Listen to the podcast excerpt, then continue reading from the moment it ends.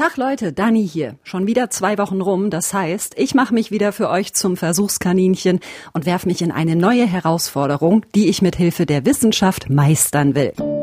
Meine Challenge. Ein Podcast von MDR Wissen. Kleine Frage zum Einstieg.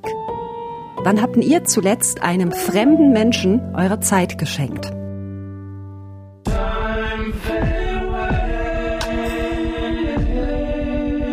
Ja, ich weiß, ne? Uh, Zeit, ganz schwieriges Thema. Haben wir doch alle viel zu wenig von.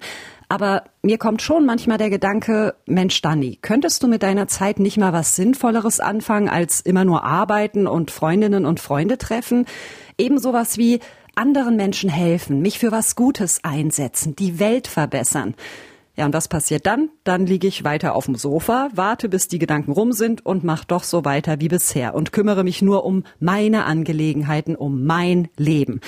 Ja, Arsch hochkriegen war noch nie meine Stärke und gleichzeitig, naja, ich möchte aber gerne ein guter Mensch sein, was Gutes bewirken. Andere kriegen das doch auch hin. In Deutschland engagieren sich fast 29 Millionen Menschen freiwillig. Das sind fast 40 Prozent der Menschen ab dem Alter von 14 Jahren. Das ist Nadja Kelle, wissenschaftliche Mitarbeiterin am Zentrum für Altersfragen. Da leitet sie den Freiwilligen Survey. Das ist eine repräsentative Erhebung zur Frage, ob und wie sich die Menschen in Deutschland ehrenamtlich engagieren. Und ich denke so, boah krass, 40 Prozent, das ist viel und ich möchte gern dazugehören. Ich meine, immer wenn mich jemand fragt, Dani, was ist für dich der Sinn des Lebens, dann sage ich, Spaß haben und ein guter Mensch sein. Ja, und da gibt's aber eine riesige Diskrepanz zwischen meiner Vorstellung, wie es sein sollte, wie ich sein will, und meiner tatsächlichen Lebenspraxis. Das stört mich. Und deshalb ist jetzt mal Schluss mit den Ausreden. Meine Challenge lautet, ich spende meine Zeit. Ich will mich ehrenamtlich engagieren und diesen Widerspruch auflösen. Vielleicht ist das ja auch total easy, wenn ich so diese Hürde des Anfangens mal genommen habe. Vielleicht lande ich aber auch knallhart bei der Erkenntnis, dass meine Moralvorstellung allein am Ende einfach nicht reicht, um sowas durchzuziehen und dass ich doch eine faule Egoistin bin. Das wäre aber extrem bitter für mein Selbstbild.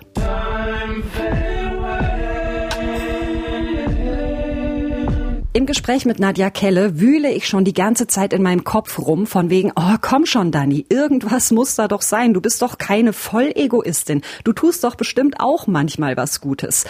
Und ja, ding, ding, ding, mir fällt was ein. Ich spende zum Beispiel Geld und ich kaufe regelmäßig die Obdachlosenzeitung. Na, das ist doch was. Freiwilliges Engagement ist ein Oberbegriff für unterschiedliche Formen des Engagements. Und die Bandbreite reicht dabei von selbstorganisierten, eher sporadisch ausgeübten Engagement bis zu freiwilligen Diensten.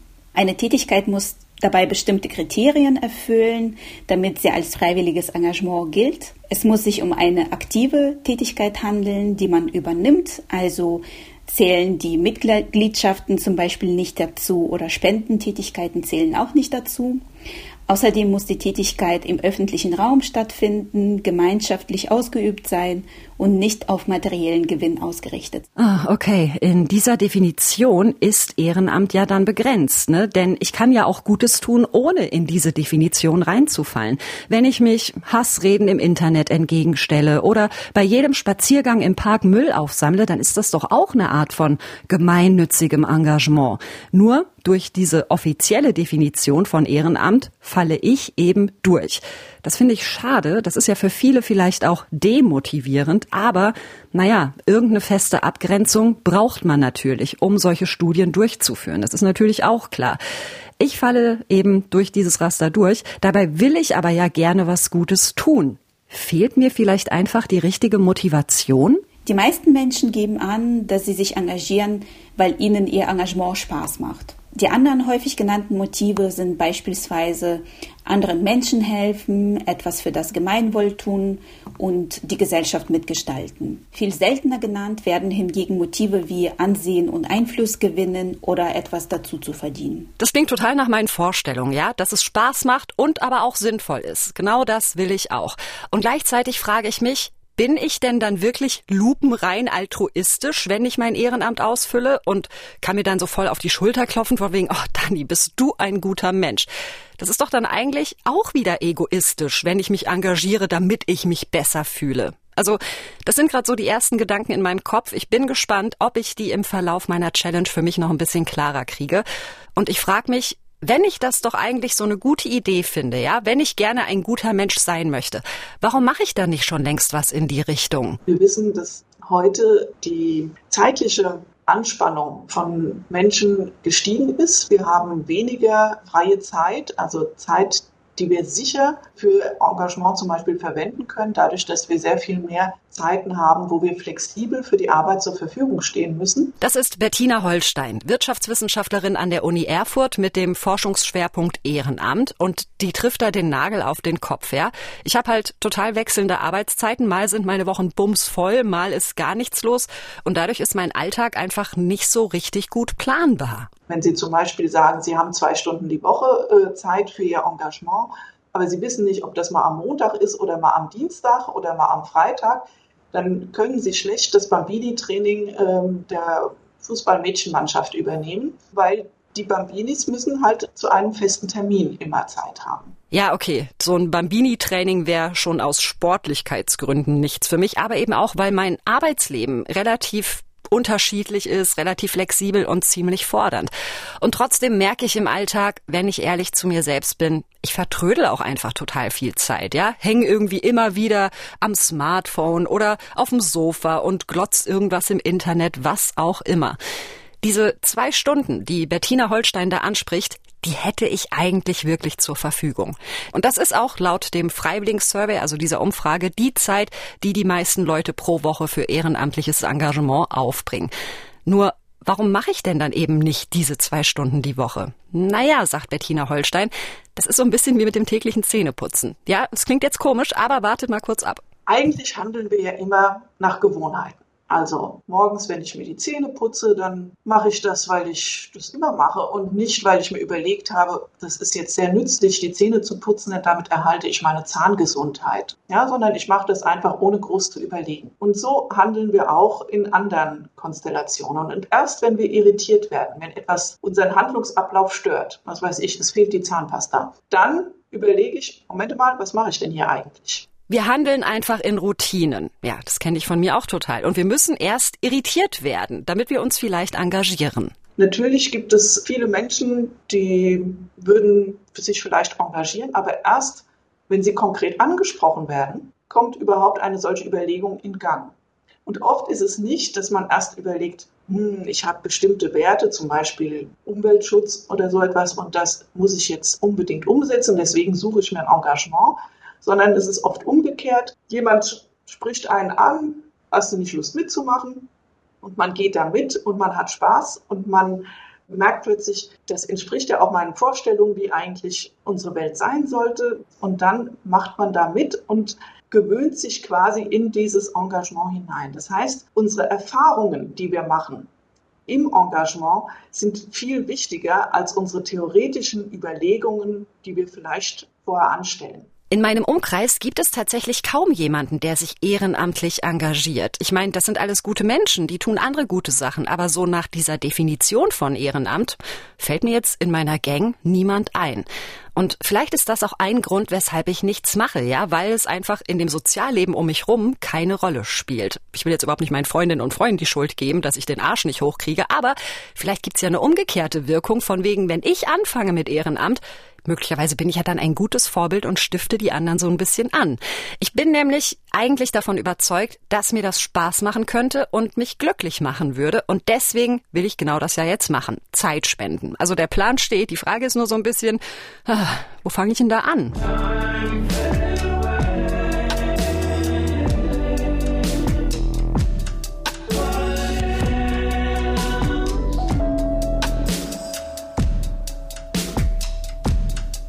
So, hier, Internet weiß doch immer Bescheid. Google, Ehrenamt. Ah, okay, erster Treffer, Freiwilligenagentur. Tatsächlich, die Freiwilligenagentur Leipzig bringt Engagementwillige zusammen mit Vereinen, Initiativen und Institutionen, die Unterstützung brauchen. Seit 21 Jahren schon. Und da kann man sich richtig beraten lassen, um das Passende zu finden. Um die 250, 350 Beratungsgespräche gibt's da pro Jahr. Und für genau so eine Beratung verabrede ich mich mit Larissa Zücker von der Freiwilligenagentur. Also interessieren Sie sich auch ganz allgemein fürs Thema Ehrenamt? Haben Sie Fragen zu, wie bin ich versichert? Wie läuft das mit Aufwandsentschädigung? Wie ist das mit diesem Steuerfreibetrag?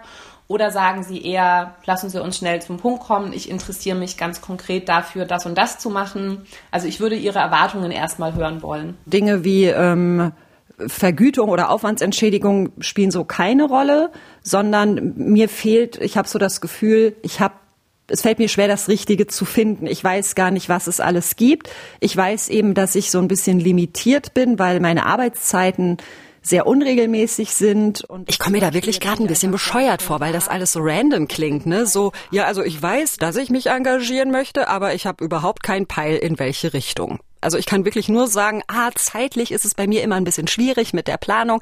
Aber Larissa Zücker sagt, macht gar nichts. Es gibt nämlich immer mehr Angebote, die zum Beispiel projektbezogen sind oder sich zeitlich flexibel gestalten lassen. Also erstes Learning für mich, Ehrenamt lässt sich total gut an mein Leben, an meine Lebensumstände, an meine zeitliche Eingebundenheit anpassen.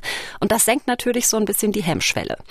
Larissa Zucker fragt dann ganz konkret nach, was ich kann und was meine Vorlieben sind. Zum Beispiel, ob es mir wichtig ist, dass das Ehrenamt irgendwo bei mir in der Nähe stattfindet oder ob ich mir vorstellen kann, dabei mit Fremdsprachen zu tun zu haben oder mit Tieren, ob es bestimmte Fähigkeiten gibt, die ich gern einbringen möchte und so weiter, sodass nach und nach ein immer genaueres Profil entsteht, wie das aussehen könnte. Dani im Ehrenamt. Dann frage ich einfach dazu mal ein paar konkrete Tätigkeiten ab und Sie können mir ja sagen, ob das in Frage kommt oder nicht. Ähm, genau, also Betreuung hatten Sie schon gesagt, ja. Mhm. Dann gibt es im Seniorenbereich zum Beispiel oder auch im Krankenhaus sowas wie Besuchs- und Begleitdienste. Ja, auf jeden Fall. Dann ähm, handwerkliche Tätigkeiten. Theoretisch ja, praktisch kann ich das einfach nicht. okay, wir können es ja mal ankreuzen und sehen, welche Möglichkeiten es da gibt, ob da was dabei ist hauswirtschaftliche Tätigkeiten? Oh nee, lieber nicht. Äh, hallo, also ich finde es ja schon nervig und anstrengend, meine eigene Bude in Schuss zu halten und mich nicht nur von Tiefkühlpizza zu ernähren. Dann möchte ich das bitte nicht im Ehrenamt auch noch machen. Und Larissa Zücker ermutigt mich auch, ganz offen zu sagen, was ich will und was nicht. Denn klar, wenn ich mich am Ende in was reinzwängen lasse, womit ich gar nichts anfangen kann, dann wäre wahrscheinlich ziemlich schnell wieder Ende. Also gehen wir verschiedene Angebote in der Datenbank der Freiwilligenagentur durch und haben am Ende ein paar schöne Treffer. Zum Beispiel gibt es die Wunderfinder. Quasi der vollständige Name ist mit Kindern die Stadt entdecken, Patenschaft im, Bildungs-, äh, im Bildungspatenprogramm die Wunderfinder. Als Wunderfinder-Team entdecken sie gemeinsam bei Exkursionen besondere Orte in der Stadt. Die Kinder erfahren vielfältige Bildungsimpulse und werden in ihren Stärken gefördert. Also wie klingt sowas für Sie? Das klingt total schön, aber das geht jetzt gerade noch nicht los, dieses Projekt. Hört sich aber gut an, ne? Wäre recht flexibel machbar. Noch besser passt für meine Challenge aber ein Besuchs- und Begleitdienst. Dieser möchte Menschen, die im Alter allein zu Hause leben, Lebensqualität und Lebensfreude schenken. Unsere ehrenamtlichen MitarbeiterInnen besuchen alte und einsame Menschen meist wöchentlich für ein bis zwei Stunden zu Hause. Sie gehen individuell auf Menschen ein und gestalten gemeinsam ihre Zeit. Das finde ich super, ja. Genau, das klingt auf jeden Fall auch sehr flexibel. Da würden Sie dann wahrscheinlich jeweils mit den älteren Personen den, den Zeitpunkt bestimmen und natürlich auch die Dauer. Genau, ich denke auch, dass das sehr passend klingt. Das notiere ich mir mal. Zeitlich flexibel mit Seniorinnen und Senioren face-to-face, -face, aber ohne pflegerische Tätigkeiten. Perfekt, das will ich. Und ich glaube, dass ich das auch kann. Also für mich passt das. Ich frage mich aber auch, heißt Ehrenamt am Ende nicht immer so ein bisschen das Gleiche? Also in meinem Kopf gibt es da drei große Kategorien. Was mit alten Leuten, was mit Kindern oder was mit Freiwillige Feuerwehr, technisches Hilfswerk und so weiter. Und das ist doch mega blöd für Leute, die mit diesen drei Bereichen nichts anfangen können. Ja, und klar gibt es da besonders viele Angebote, sagt Larissa Zücker, aber es finden sich auch, ich sag mal, ungewöhnlichere Möglichkeiten, sich zu engagieren. Die muss man halt nur finden und dabei kann dann eben die Freiwilligenagentur helfen. Und zwar ähm, gibt es einen, eine Organisation, es ist eine Selbsthilfegruppe, die nennt sich Zwinkerndes Auge. Und die sucht FahrerInnen und MitfahrerInnen für Tandem-Fahrradtouren für Menschen mit Seheinschränkungen, die quasi nicht selbst als, äh, also nicht selbst quasi auf einem Fahrrad alleine fahren könnten, sondern eben jemanden brauchen, der das Navigieren für sie übernimmt. Das finde ich ja mega. Also nichts für mich. Ich bin nicht so die Sportskanone und würde mich auf so einem Tandem vermutlich ständig hinpacken. Aber eben für Leute, die gerne Fahrradtouren machen, gerne draußen sind, ein bisschen die Landschaft erkunden wollen. Hallo? Perfektes Angebot, oder? Also, Ehrenamt kann auch Auswüchse haben, die ich bisher nicht auf dem Schirm hatte. Ich bin aber für den Moment erstmal zufrieden mit dem Plan, Seniorinnen und Senioren zu betreuen. Da mache ich mir einen Termin bei einer Einrichtung für betreutes Wohnen bei den Johannitern in Leipzig.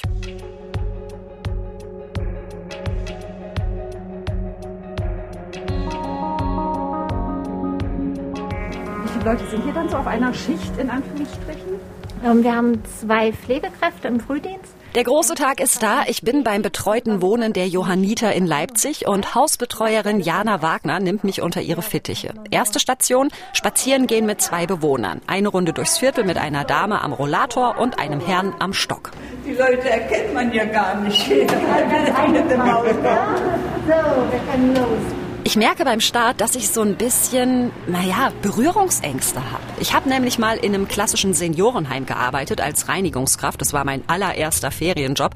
Da hatte ich aber eben auch massig mit den Menschen zu tun, die da gepflegt werden. Und da gab es so Situationen, die schwierig waren. Ja, also zum Beispiel, wenn so ein alter Herr plötzlich ein Lied aus der Hitlerjugend singt oder über diese kriminellen Ausländer schimpft, wo ich im Alltag sofort denken würde, wow, wow, wow, jetzt zählst aber mal den Rand, mein Freund.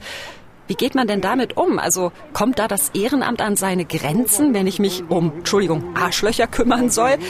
Ich glaube, da muss wahrscheinlich jede und jeder für sich selbst die Antwort finden. Ich sage mir, erstmal hat jeder Mensch Hilfe verdient. Also einfach Scheuklappen auf. Ich habe dann damals in solchen Situationen einfach freundlich dagegen gehalten und das Thema gewechselt. Ich glaube, anders funktioniert es manchmal einfach nicht.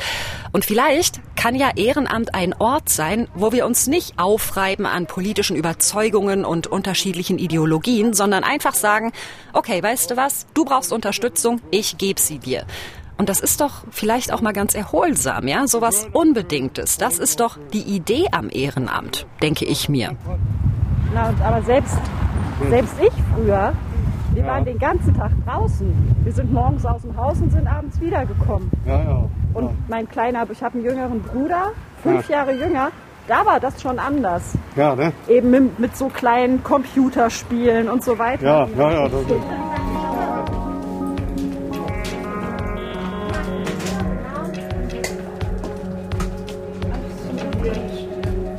Wir sind zurück vom Spaziergang. Nächste Aufgabe für mich, Mittagessen verteilen. Die Bewohnerinnen und Bewohner sitzen im Gemeinschaftsraum an einem großen Tisch, so um die zehn Leute. Das Essen wird warm angeliefert und ich mache die Kellnerin. Also. Ja, klar. Soll ich noch ein bisschen Quatschen? Guten Appetit. Dankeschön. Ja, dann hast du Das hier. Okay. Ich frage mich die ganze Zeit, warum habe ich denn dieses Bedürfnis, sowas zu machen? Und warum ausgerechnet das Ding mit der Seniorenbetreuung für mich so passend klingt? Und ich glaube, vor allem auf Letzteres habe ich schon eine Antwort. Nämlich, meine Oma war dement. Wir haben sie zu Hause gepflegt und betreut und ich habe bis heute ein schlechtes Gewissen wegen der Momente, in denen ich ungeduldig mit ihr umgegangen bin oder genervt war. Also vielleicht will ich da irgendwie für mich was wieder gut machen auf einer übergeordneten Ebene. Und zum anderen habe ich persönlich eine fürchterliche Angst davor, am Ende meines Lebens einsam zu sein. Das will ich anderen Menschen vielleicht ersparen auf die Tour und möglicherweise auch mir selbst. Also so von wegen, ich kümmere mich um andere, solange ich kann, in der Hoffnung, dass sich später auch jemand um mich kümmert. Wäre ja irgendwie schön und naja, auch fair, ne? aber klingt halt auch schon wieder egoistisch. Und Egoismus und Ehrenamt, das passt doch eigentlich nicht zusammen. Ah, also ich sehe, ich habe noch viel Denkarbeit vor mir. Frau Ritzroh? Oh, so eine Wucht. Ja. Na, wir sind doch auch viel gelaufen, da muss doch auch viel wieder rein. Ich war ja, ob ich das schaffe. Das Ich versuch's. Gucken Sie mal. Ja. Wollen Sie vielleicht noch einen großen Löffel dazu? Sie haben jetzt Messer und Gabel. Ich kann Ihnen aber auch noch einen Löffel geben. Ich glaube, da brauche ich keinen nicht. Das ist doch nicht zum Löffel. Wollen Sie keinen Löffel? Natürlich soll das Mittagessen möglichst schnell auf den Tisch, damit alle zusammen entspannt essen können. Aber stressig oder anstrengend ist das hier gerade nicht. Im Gegenteil. Zwischendurch setze ich mich ein bisschen dazu und schnacke mit den Bewohnerinnen und Bewohnern. Und genau darum geht es auch ganz viel, sagt Hausbetreuerin Jana Wagner. Schön ist, wenn man ein gutes Auge dafür hat, was gerade gebraucht wird. Also so ein bisschen äh, mitguckt und ein bisschen mit einschätzt, was braucht er gerade an Unterstützung. Ähm, gut kommunizieren kann, ist immer schön, ein bisschen Humor mitbringt. Und was machen Sie dann jetzt nach dem Essen? Schlafen nicht. Aber so ein bisschen Mittagsruhe. Ja, ja, schlafen nicht. Nee, dann kann ich auch, dann kann man auch nee, abends so schlecht schlafen. schlafen. Also ich kann immer schlafen. Ich habe das Gefühl, die Leute hier freuen sich richtig, dass ich da bin. Keiner guckt mich komisch an und sagt, ähm, entschuldigen Sie, ich kenne Sie gar nicht, was wollen Sie hier mit Ihrem Mikrofon? Nee, im Gegenteil. Und ich entspanne mich immer mehr, nachdem ich am Anfang so ein bisschen unsicher war. Ja, so, wie soll ich auf die Menschen zugehen? Wann brauchen sie Hilfe? Wann soll ich eingreifen? Ich will ja auch nicht übergriffig sein. Aber das ist wahrscheinlich auch einfach was, was sich erstmal so ein bisschen einpegeln muss. In der Johanniter Wohneinrichtung hier arbeiten auch mehrere Ehrenamtliche. Die leiten dann zum Beispiel Freizeitgruppen, wenn nicht gerade die Corona-Zahlen wieder durch die Decke gehen, klar. Oder sie besuchen die Menschen in ihren Wohnungen, spielen oder unterhalten sich einfach mit denen oder übernehmen eben die Essensausgabe, so wie ich gerade hier. Aber was wäre denn, wenn es diese Ehrenamtlichen nicht geben würde? Jana Wagner überlegt. Wir können Sachen selber abdecken, ist aber natürlich schwierig, besonders immer, wenn akut irgendwas ist. Also wenn wir jetzt hier sitzen und dann kommt ein Interessent vorbei oder wir sitzen und es fällt irgendwo in der Wohnung plötzlich jemand, dann muss man immer die Möglichkeit haben, nochmal weg zu können. Und da ist es wirklich gut, wenn man einfach noch jemanden da hat, der manchmal auch einfach nur vor Ort ist und guckt und unterstützen kann, wenn doch mal was, was sein sollte und ist für die Bewohner auch immer toll, wenn mal jemand anders kommt und was anderes erzählt. Ich merke auch, obwohl ich ja völlig neu bin, dass ich hier durchaus eine Entlastung bin. Dadurch, dass ich beim Essen dabei bin, kann Jana sich zwischendurch zum Beispiel schon mal in Ruhe um die Essensbestellung für die nächsten Wochen kümmern, sprich ein bisschen Papierkram wegarbeiten. Und ich denke mir einerseits, das ist voll schön, ich bin hier nicht nur die Olle vom Podcast, die irgendwie zu Besuch ist, sondern ich werde gebraucht. Und andererseits denke ich aber auch, ha, Übernehme ich damit nicht auch eine Aufgabe, die eigentlich durch bezahltes Personal abgedeckt sein sollte? Also mal größer gesprochen, ist es nicht problematisch, wenn Ehrenämtler Aufgaben übernehmen, die eigentlich von Seiten des Staates gewährleistet sein sollten? Das gibt es sicherlich in bestimmten Bereichen. Also insbesondere ähm, gibt es Untersuchungen dazu, dass im Bereich der Pflege ähm, solche Dinge passieren. Ich persönlich bin der Meinung, dass Ehrenamt keine notwendigen Aufgaben äh, übernehmen sollte, die eigentlich der Sozialstaat bereitstellen muss. Bettina Holstein ist Volkswirtin am Max-Weber-Kolleg für Kultur- und sozialwissenschaftliche Studien der Universität Erfurt. Die habt ihr vorhin schon mal kurz gehört. Keine Leistungen, die wir als Gesellschaft als notwendig erachten, äh, sollte durch Ehrenamt erfüllt werden. Denn Ehrenamt kann auch immer wegfallen. Ehrenamt ist eben freiwillig wenn alle Ehrenamtlichen sagen würden, nee, das machen wir jetzt nicht mehr, dann darf die Gesellschaft nicht zusammenbrechen, dann ist sie vielleicht weniger schön, ja, weniger lebenswert, aber sie bricht nicht zusammen. Also ehrenamtliche Leistungen sollen nur Leistungen sein, die eben zusätzlich da sind.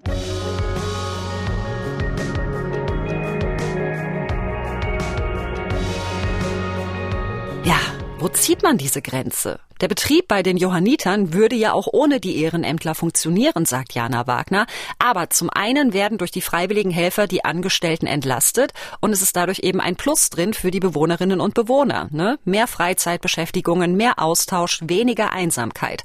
Ganz gutes Beispiel. Nach dem Essen besuchen Jana und ich Frau Vogler. Die hängt am Sauerstoffgerät und kann deshalb nicht zum Gruppenmittagessen runterkommen und deshalb kommen wir einfach zu ihr. Kartenspielen steht auf dem Plan. Dankeschön, dass ich Sie besuchen darf. Das ist ja toll. Und Sie haben die Ehre, Ihr Rommel spielen Das ist ja toll. Ja, ja ne? Das ist für mich wie toll. ja, aber ich muss, ich muss auch direkt gestehen, ich habe noch nie in meinem Leben Romme gespielt. Oh. Ja, könnt ihr da was machen? Ja, das ist kein, kein Problem. Das hört sich gut an. Und das ist ein Moment, der packt mich. Diese Frau ist mega cool, witzig, vom Kopf her topfit. Es fühlt sich in dem Moment halt null an, als müsste ich mein Verhalten irgendwie an sie anpassen. So von wegen, oh, eine Seniorin, jetzt packe ich die Samthandschuhe aus und muss mir Stories aus dem Krieg anhören. Und ich denk mir, wie furchtbar das ist, ja? Wenn sich hier niemand kümmern würde, dann würde diese Frau einfach mal den ganzen Tag allein hier rumhocken. Also eigentlich ist es ja eine total einfache Kosten-Nutzen-Rechnung. Ich investiere ein Stündchen meiner Zeit, um den Tag eines anderen Menschen besser zu machen. Das geht doch eigentlich total klar. In der Theorie. Praktisch tue ich aber jenseits meiner Challenge sowas ja dann doch nicht, weil mir eine Stunde meiner Zeit wichtiger ist als der komplette Tag eines anderen Menschen. Also wenn ich ehrlich zu mir selbst bin, dann ist es ja anscheinend genau so, auch wenn das furchtbar klingt und ich so nicht sein möchte. Wollen Sie die jetzt sehen? Ja. Möchten Sie einen Joker? Möchte ich. Na dann Dankeschön. tauschen wir.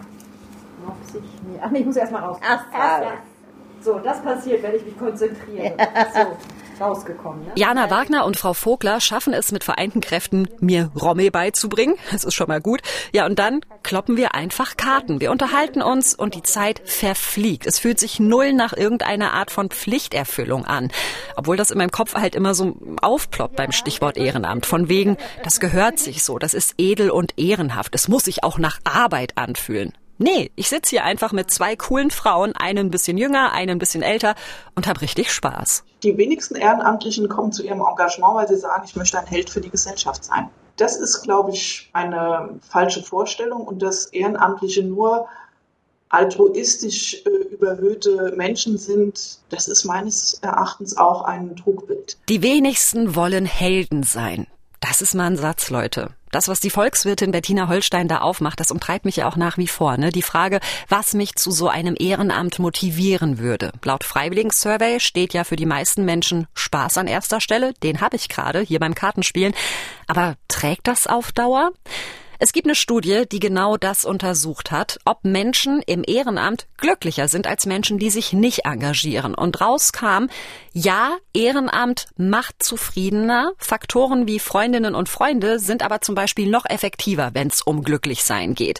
Das heißt, die Rechnung von wegen, ich mache jetzt ein bisschen Ehrenamt und bin dann sofort erfüllter und glücklicher, die geht nicht auf. Aber Trotzdem ist Ehrenamt erfüllend. Auch die Anerkennung ist total wichtig und noch was, nämlich, dass man das Gefühl hat, die Gesellschaft mitzugestalten, sagt Bettina Holstein. Man sollte nicht ähm, so tun, als wäre dieses ehrenamtliche Engagement nur zum Spaß haben, ja, sondern es ist immer wieder rückgebunden an bestimmte Vorstellungen eines guten Lebens oder einer guten Gesellschaft. Und im Engagement drücken wir das, was wir uns vorstellen, wie eigentlich unsere Gesellschaft sein sollte, aus. Und das Schöne am Engagement ist, dass man es nicht mit Worten nur ausdrückt, also sagt, ich bin eigentlich dafür, dass unsere Gesellschaft gerecht ist oder fair oder äh, nachhaltig, sondern man tut es. Und das ist eine ganz andere Qualität an Authentizität und an Wahrhaftigkeit, weil man sich selber für solche Aspekte, wie man sich die Gesellschaft vorstellt,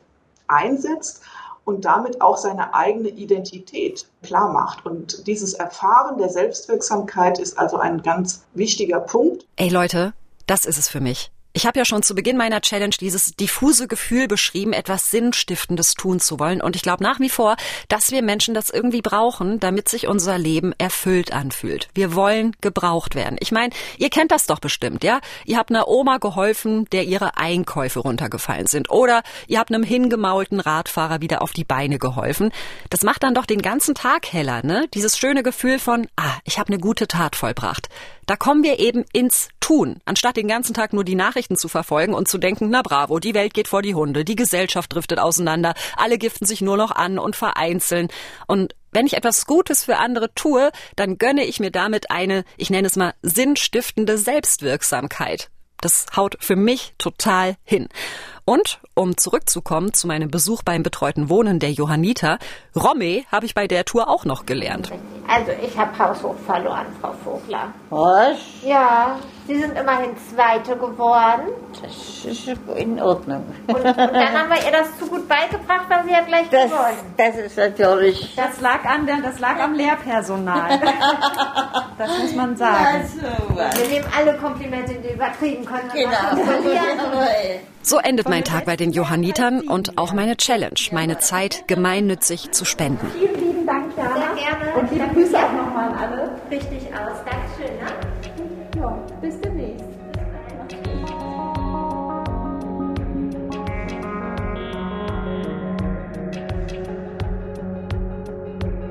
Ich falle an diesem Abend ins Bett und bin so richtig zufrieden. Nicht nur, weil ich einfach einen netten Tag hatte bei den Johannitern, sondern weil diese Freude der Leute dort mich naja, erfüllt. Und ich habe ja zu Beginn meiner Challenge so damit gehadert, von wegen, ist Ehrenamt am Ende nicht auch eine Ego-Nummer, ja? So, oh, ich bin ein guter Mensch, jetzt kann ich mir ganz toll selber auf die Schulter klopfen, dass ich die Welt verbessert habe. Und jetzt denke ich aber so, Scheiß doch drauf. Also, dass sich das hier für mich gut angefühlt hat, das macht doch den Nutzen für die anderen, bei mir dann eben Seniorinnen und Senioren, nicht kleiner. Warum gilt denn in meinem Kopf diese Gleichung von wegen aufrichtig Gutes tun muss ein Stück weit Verzicht oder Aufopferung bedeuten? Das ist doch Bullshit, ja? Ehrenamt darf ruhig eine Win-Win-Situation sein. Aber was heißt denn all das jetzt für mein Gesamtfazit? Ich habe gelernt, es gibt Angebote, die super flexibel sind und genau zu dem passen können, worauf man Bock hat, ja? Ob das jetzt Kartenspielen mit älteren Menschen ist oder Tandemfahren mit Leuten, die nicht so gut sehen können. Super. Und ich würde jetzt natürlich zum Schluss gerne sagen, hey, Ehrenamt, I'm in. Ich mache das jetzt immer. Leute, folgt meinem Beispiel. Und ja, die Idee kreist in meinem Kopf, solche Besuchsdienste vielleicht künftig öfter zu machen. Aber ich will euch ja auch nicht anlügen, ja? Das ist wieder so eine Idee in meinem Danny-Gehirn. Ob ich das dann aber wirklich machen werde, das muss ich noch zeigen. Denn am Ende heißt Ehrenamt bei allem Spaß, bei allem Sinn und trotz flexibler Angebote eben auch, ich verpflichte mich, ja? Ich muss den Arsch hochkriegen. Ich gebe meine Zeit her. Natürlich, in einer perfekten Welt, da würden wir das alle machen, ohne mit der Wimper zu zucken, aber die Welt ist halt nicht perfekt und ich bin es schon gar nicht. Ich habe aber an mir selbst gemerkt, Gutes tun tut mir auch selbst gut. Und wie genau ich dieses Gutes tun künftig mehr und besser in mein Leben reinholen kann, da kaue ich gerade noch ein bisschen drauf rum.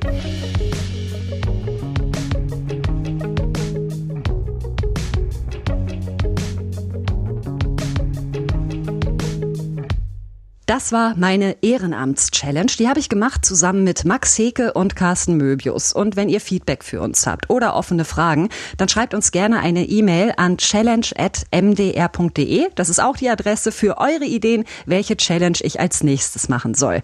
Und auf die Ohren gibt's uns wie immer in zwei Wochen wieder. Wir hören uns auf challenge.mdr.de in der ARD Audiothek, bei Spotify, Apple Podcasts und auch überall sonst, wo es Podcasts gibt. Ihr wisst Bescheid. Ich freue mich. Bis dann. Tschüss. Das war Meine Challenge, ein Podcast von MDR Wissen.